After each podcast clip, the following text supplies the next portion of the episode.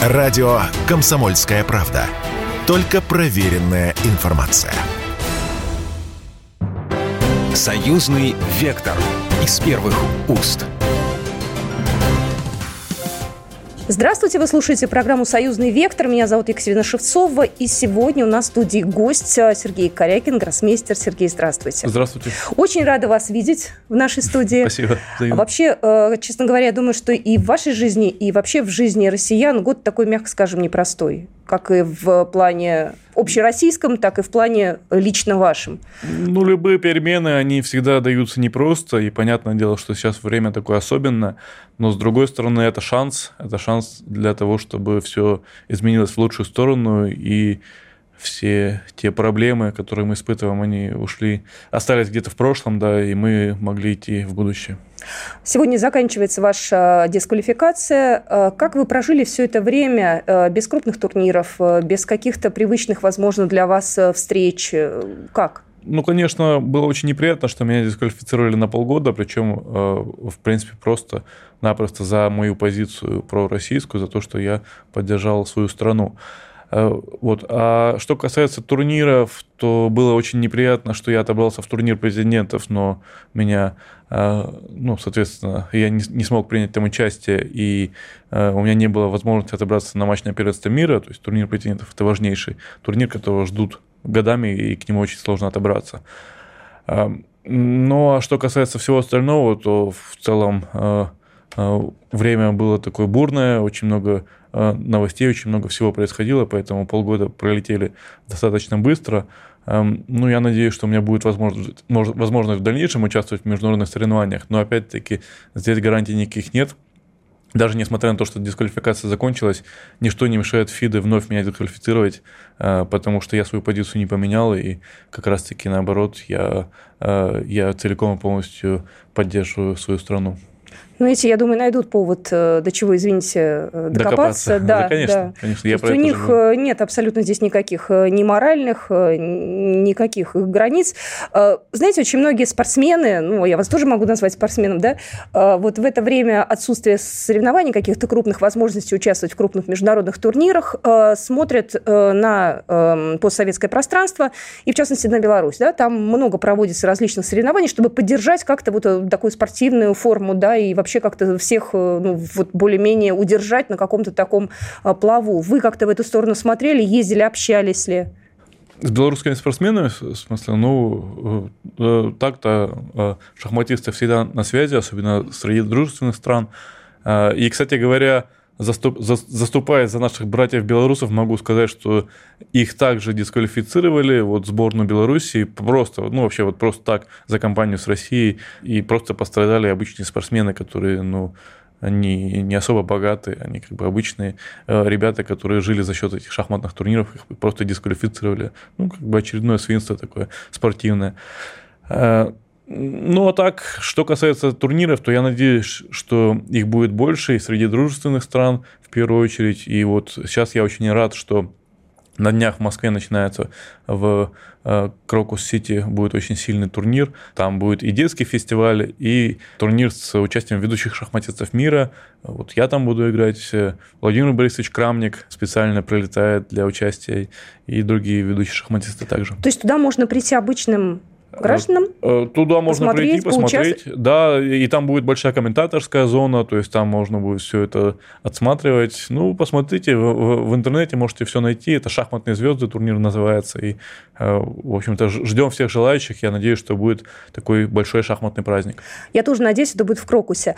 А, если сейчас отойти от шахмат на некоторое время, а, тогда вот э, в феврале вы высказались четко за российскую позицию. Я знаю, что за это время вы успели съездить на Донбасс, да, вы много много уже э, э, где были? Э, был на Донбассе, был в Луганске, посещал Чеченскую республику, Крым посещал, ну и, и много других регионов. Вот поэтому моя позиция, я уже говорил о том, что она совершенно не изменилась. Я не собирался извиняться, скажем так, за, за свою позицию и давать какую-то заднюю. Ни в коем случае. Я просто продолжаю э, держаться тех принципов, как, какие у меня уже есть. И вот совсем недавно на днях был на Манежной площади, где э, участвовал в митинге в поддержку референдумов и в поддержку, чтобы эти регионы, эти области вошли в состав Российской Федерации.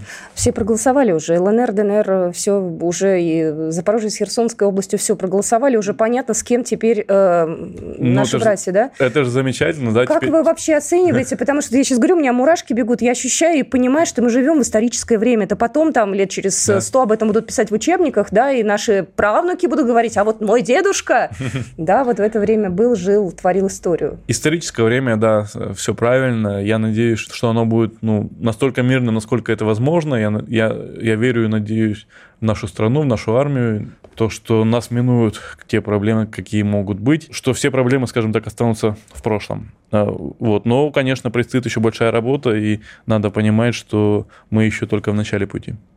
Знаете, сейчас общество наше поделилось э, на несколько частей, и одна часть, э, я надеюсь, не очень большая, она э, активно уезжает за границу. Да? Мы видим те самые очереди, на границе с Грузией этих людей, которые четыре дня стояли в очереди, как шутил Владимир Соловьев, чтобы получить повестку в военкомат. А, среди вашего окружения есть ли такие? И э, как вы к ним относитесь? Нет, ну я не буду лукавить и говорить, что там ну, вообще там абсолютно только с патриотами общаюсь, это было бы неправда. Конечно, среди там, моего круга общения есть люди, которые э, которые не разделяют или не до конца, скажем так, разделяют э, общую э, позицию государственную, но в то же время вот именно тех, кого я считал э, ну, своими близкими друзьями, как раз-таки они все достаточно последовательные, скажем так, и придерживаются тех же мнений, той же позиции, что и я, и это, конечно, радует, потому что вот особенно, когда меня дисквалифицировали полгода назад, было очень много негатива, и от меня, от меня настоящие друзья, они от меня не отвернулись. А, кстати, как вы относились вот к этим хейтерам, да, которые наверняка писали какие-то гадости, говорили какие-то нехорошие вещи? Вас это ну, задевало, вот честно? Я не скажу, что меня это вообще никак не трогало, с одной стороны, а с другой стороны, э, там огромное количество было ботов, огромное количество людей, э, которые с промытыми, скажем так, мозгами, и которые э, вообще ну, не понимали, что вообще происходит, и до сих пор очень слабо во всем ориентируются. Поэтому я, я отпустил эту ситуацию, я понял, что надо двигаться дальше, и Э, я, по крайней мере, я не стал менять свое мнение и э, все как бы продолжил идти дальше, скажем так. Скажите, пожалуйста, вот после, э, опять же, голосования вы планируете поехать на Донбасс, хотите пообщаться с людьми, возможно, кто-то захочет из детей заниматься шахматами, может быть, открыть школу? Я знаю, что у вас и здесь есть в России, да, школе? А, да, да, есть. Ну, вообще было бы очень здорово открыть шахматную школу, возродить ту школу, которая была раньше вот в Донецкой области, когда я жил. Но я вот жил... расскажите про это, потому что там тоже ведь не, наши слушатели наверняка не знают, что была такая большая страна Советский Союз, был город Советский Донецк, да? Э, да, да, да, конечно. Ну, э, я-то жил в городе Краматорск, он сейчас, к сожалению, еще не вернулся к нам. Но я надеюсь, что это вопрос времени, во-первых. А во-вторых, все-таки, если уже заново открыть школу, понятно, что это уже должна быть новая школа, то э, мне кажется, я бы обратил внимание на Мариуполь. Там э, море, туда всегда можно приехать с родителями. Э, э, ну, хорошее, красивое место. Я бы там делал шахматную школу. Ну, насколько как бы поддержит руководство государства эту идею, я надеюсь, что поддержит. По крайней мере, сама идея, на мой взгляд, правильная, хорошая, она не требует каких-то огромных вложений, но в то же время несет в себе э, пользу и несет развитие этому э, региону. Ну, я думаю, что нас сейчас слышат чиновники, возможно, они прислушаются и пойдут навстречу, тем более, вот я сегодня видела открытие квартала в Мариуполе. Да, да, я вот тоже вас смотрел. тоже видели, да? да, детей, которые сидят такие совершенно ошалелые от того, что они живут в нормальных, спокойных сейчас, ну, в данный момент условиях, я, честно говоря, боюсь глазить здесь, да, потому что хотелось бы, чтобы у детей было детство и было, была возможность заниматься э, бесплатно, я думаю, да, или как-то... Да, конечно, Это конечно. же бесплатно а, все а, должно ну, быть. Ну, ну, конечно, это должно должно быть в идеале бесплатно, это э, ну, должны быть какие-то дотации от государства, ну, государственная помощь, но, опять-таки, здесь идет речь о разумных каких-то деньгах, это не футбол, это не хоккей, здесь э, миллионы не нужны. Вы когда начинали заниматься, это вам что-нибудь стоило вашей семье? Ну, вообще что-то стоило, потому что, ну, так или иначе, тренер, когда с тобой занимается, особенно индивидуально, он тратит свое время, что-то надо было платить. Но а, самое сложное было не это, самое сложное было, что когда, допустим, вот я участвовал в юношеских чемпионатах Европы, чемпионатах мира, они проходили там Греция, Испания, угу. и вот, вот это уже действительно было сложно, потому что, а, как правило, это мы ехали сперва на поезде из Симферополя до Киева, потом трое суток на автобусе ехали, потом совершенно просто измочаленные. Э, я выходил на игру, вначале было очень сложно, а потом я уже как-то приходил в себя к третьему туру и уже, ну, уже нормально играл. Но вообще все это было очень сложно и в плане финансовом, и в плане того, что времени очень много уходило на э, на переезды, и поэтому э, потом, когда мы переехали в Краматорск, в Донецкую область, уже там уже была шахматная школа, которая ну, оплачивала часть расходов, и уже было гораздо легче, и можно было с сильными тренерами заниматься, по сути, бесплатно. Не знаете, что сейчас э, в Краматорске с шахматной школой? Она сохранилась, нет? А, ну, насколько я слышал, что она сохранилась, но опять-таки, насколько оно там все функционирует э, э, на территории другого государства, я, я не думаю, что там хоть какое-то достойное финансирование есть, и я не слышал о том, чтобы там какие-то новые молодые таланты появлялись. Поэтому я абсолютно убежден, что нужно делать заново. Ну, ну и, на мой взгляд, я предлагал Мариуполь, хотя, конечно, можно рассматривать и другие варианты. А можно и Мариуполь? А, и... Нет, Донецк, ну, а, несколько? А, а, может быть, несколько. И вообще я считаю, что что э, нужно, конечно, в каждом крупном городе, в первую очередь я говорю про Донецк и про Луганск, там обязательно должна быть и там, и там э, шахматная школа или шахматный клуб. Это не обязательно должно быть моего имени. Я говорю, что в целом, в целом, в целом должно быть такое помещение, где шахматисты могли бы собираться и играть между собой. Это очень важно. Еще раз напоминаю, что сегодня в студии гроссмейстер Сергей Корякин, а я Екатерина Шевцова, и мы вернемся буквально через пару минут. Радио «Комсомольская правда». Никаких фейков, только правда. Союзный вектор из первых уст. Я еще всех приветствую. Меня зовут Екатерина Шевцова. Вы слушаете программу «Союзный вектор». Я напоминаю, что сегодня у нас в студии гроссмейстер Звезда мировой величины а, Сергей Корякин. А, и сегодня мы говорим не только о шахматах, но и о политике, которая очень плотно сейчас вмешивается в нашу жизнь и даже в те области, которые раньше никак не пересекались с политикой, те же шахматы, спорт.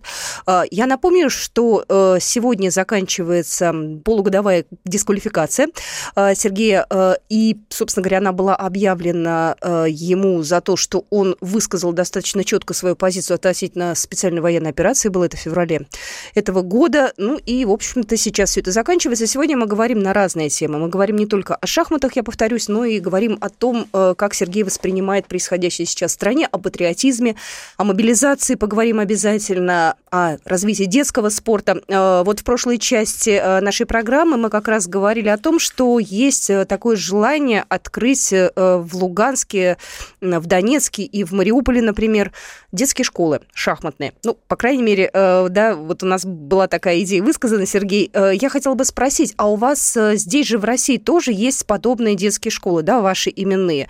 То есть они существуют, они действуют, туда можно прийти, записаться, записать своих детей, верно? Есть, да, есть в Чувашии, есть в Мариэле. Я надеюсь, что в Крыму открою тоже в ближайшее время. Там помещение уже сдается после ремонта. А как вы э, их э, навещаете, курируете? То есть, ну, знаете, как или имя дали, mm. это есть бренд уже, да, и кто там преподает, кто тренеры, кто а, наставники? А, тренеры, те, кто живут там, это, это местные специалисты, которые а, которые, соответственно, преподают. И самое главное это то, что, ну, когда есть э, помещение, есть шахматный клуб, есть инвентарь, есть тренеры, то есть тут по сути, просто приходи и играй. Э, вот. Ну и очень важно, что руководство регионов э, это поддерживает и, э, и, и помогает, потому что без этого было бы практически невозможно. Мы э, вне эфира говорили достаточно много про патриотизм, но когда я говорю с э, различными чиновниками, они всякий раз говорят, ну, не нравится нам это слово патриотизм, особенно если мы говорим о детях, да, оно какое-то немножко казенное. Вот. Э, если действительно поговорить об отношении детей и поколения 30 до 35 лет, например, по отношению к России, как вы думаете, какие здесь есть недочеты, может быть, какие есть проблемы, почему не все все воспринимают так, как надо? Что произошло такого в головах у наших молодых людей, что они возможно, неправильно оценивают обстановку, выводы неправильно делают? А, ну, здесь, конечно, очень много причин, и, наверное, это даже тема для отдельного интервью. Прошли мы все через сложные годы. Ну, я-то, конечно, был ребенком в 90-е годы, меня это коснулось в меньшей степени, но в целом Наверное, это коснулось всех людей. Люди потеряли в какой-то момент ориентиры, потеряли понимание того, куда ну, нужно двигаться дальше. Наша страна огромная распалась. После этого нам начали прививать э, чужие ценности. Э, вот. Ну, я вижу, что наше руководство, оно старается изменить вообще ситуацию, изменить влияние Запада, потому что, ну, на самом деле, конечно же, совершенно однозначно, что у России свой путь, и вместе с Западом нам не по пути, особенно с таким агрессивным Западом, какой, какой мы видим сейчас. У вас двое детей, но они еще маленькие. А, да, да, вот старшему сейчас, ну, уже буквально скоро исполняется 7 лет, младшему 5 лет, чуть-чуть играет в шахматы, но больше играет в хоккей. Вы с ними говорите о том, что происходит? Они задают какие-то вопросы? Ведь у детей сейчас, если 7 лет, у вас первоклассник, да, получается? Да, первоклассник. Сейчас начинаются у нас уроки о важном у наших детей. Они тоже говорят о чем-то в школе, пытаются им в какой-то доступной форме объяснить, что происходит, что как вообще. И, э, опять же, гимн, флаг, теперь это тоже у наших э, школьников, детей тоже это присутствует. Вы как отец, вот как это все оцениваете, mm. да, как? Э, нет, ну, конечно, о чем-то говорим и рассказываем в целом об общей, общей какой-то ситуации, и э, они очень любят смотреть парад Победы, вообще с удовольствием ждут и выходят на улицы. Мы всей семьей выходим, так что на, на бессмертный полк тоже выходим. Тоже ходите, да? Э, да, да, поэтому, ну, это наша такая семейная традиция, я думаю, она правильная. То есть у вас тоже есть э, ветераны в семье? Ветераны, скажем так, были. Ну, были, да, да но они да, ушли да. из жизни. Но я просто, знаете, как сложно очень говорить о них в прошлом времени. Да, У меня да, тоже да. дедушка ушел, но я все равно говорю, что у нас дедушка ветеран. Хотя, да, да, да, я согласен с вами, да, и, и мой дедушка в, в, в, воевал, он участвовал в Великой Отечественной войне и э, в обороне Сталинграда, в битве за Киев, то есть э, там он, э, он действительно прошел очень большой и серьезный путь. А как ваши коллеги по шахматному миру из других стран, а, вообще как вы с ними общаетесь сейчас, а, особенно после вашей дисквалификации? То есть вас э, стали обходить стороной или они делают вид, что, ну, перед своими, делают вид, что они вас, ох, терпеть не могут, а на самом деле все мы люди, все мы понимаем. Как у вас отношения? Да вот да, вот вы правильно сказали, что есть эм, есть совершенно разные э, позиции. Есть те, кто действительно против, там ну, кто-то агрессивно против, есть те, кто нейтрально, на самом деле их большинство, кто просто, ну вот меня это не касается, и как бы сами разбирайтесь в своей ситуации, я просто хочу играть в шахматы. Таких большинство. А есть те, кто э, за Россию, или, по крайней мере, те, кто говорит, что, ну, э, ты имеешь право на свое мнение, то есть никто не, не, не говорит, что он там правильно или неправильно, но ты на него имеешь право. И так, таких тоже много, и ну, мне приятно, что мои друзья на, на Западе а западные шахматисты, они далеко не все от меня отвернулись, и, и, и многие с пониманием отнеслись ко мне и к моей позиции. А вы можете назвать именно тех, с кем вы действительно поддерживаете контакты, общаетесь? Я думаю, в этом нет ну, ну я их подставлю, э, если да, я, понятно, хорошо, я, тогда не будем назову, потому вопросы. что их потом в следующий раз на турниры могут не позвать случайно. Вообще, конечно, это такой идиотизм. Мне кажется, еще лет 5-7 это было сложно себе представить, что до такого дойдет. Ну, Правда. В шахматах я согласен, что сложно было представить, просто потому что ну, не было у нас таких прецедентов, что ну, не исключали никого. Вот раньше за политическую позицию. А в других видах спорта я на самом деле я бы с вами поспорил, потому что уже давно вижу, что наших э, спортсменов отстраняют под любым, под малейшим предлогом. Э, могут случайно найти допинг, э, и неизвестно, был он или нет, могут и еще найти ну, любую подлость. На любую подлость они готовы чтобы отстранить наших спортсменов. Особенно так любят выбивать сильные сборные, когда понимают, что ничего не могут э, показать на турнире, да, не могут а, ничего ну, противопоставить. Ну, а... Да, да, да. А, а, а как, как э, не допустили наших пара олимпийцев, когда они прилетели, когда уже готовы были выступать, и в этот момент им сказали, что нет, на самом деле вы дисквалифицированы, и они просто полетели обратно. То есть это, это уже был верх цинизма. Пусть это останется на их совести. Э, вы как в дальнейшем, если вдруг, допустим, не будет складываться так, как вы хотите э, в шахматах, э, какие-то для себя другие возможности будете открывать? Кто-то идет в политику, кто-то идет в бизнес, кто-то... Ну, у всех разные какие-то есть планы. Ну, жизнь. я надеюсь, что шахматы так или иначе будут, будут в моей жизни. То есть не обязательно всегда играть профессионально можно перейти на выставочные турниры, на сеансы одновременной игры, на открытие шахматных школ. Здесь, в принципе, всегда есть э, поле для деятельности. А, а, а так, в целом, э, я не знаю, мне бы хотелось э, найти себя там, где я смогу приносить пользу людям, и где я могу встретить единомышленников. То есть я не против политики как таковой, но я хотел бы ну, действительно приносить какую-то пользу, а не быть каким, ну, какой-то каким-то... Номенклатурным ну, таким товарищем, да, который да, будет сидеть и... Да, и просто нажимать на кнопку. В это... Госдуме, да, у нас есть такие, к э, сожалению. Э, не, я, я, в принципе, я не говорю, что я против Госдумы, но, опять-таки, это, я должен понимать, что я там делаю, потому что просто так сидеть, ну, мне неинтересно просто. Сергей, вы э, доброволец движения «Зеленая э, Россия», вы себя так называете «Зеленый пионер», mm. да, такое достаточно хорошее, для меня, по крайней мере, близкое определение. Сама была пионерка, правда, не зеленая, а обычный. Э, но, тем не менее, что это за движение такое, да, каким образом вы себя в нем видите, да, и я знаю, что в ближайшее время у нас вот в Москве даже какая-то акция будет правильная, связанная с этим вот направлением. Ну, будет, будет акция «Лес Победы», где стоит задача высадить количество, количество деревьев по количеству погибших в Великой Отечественной войне.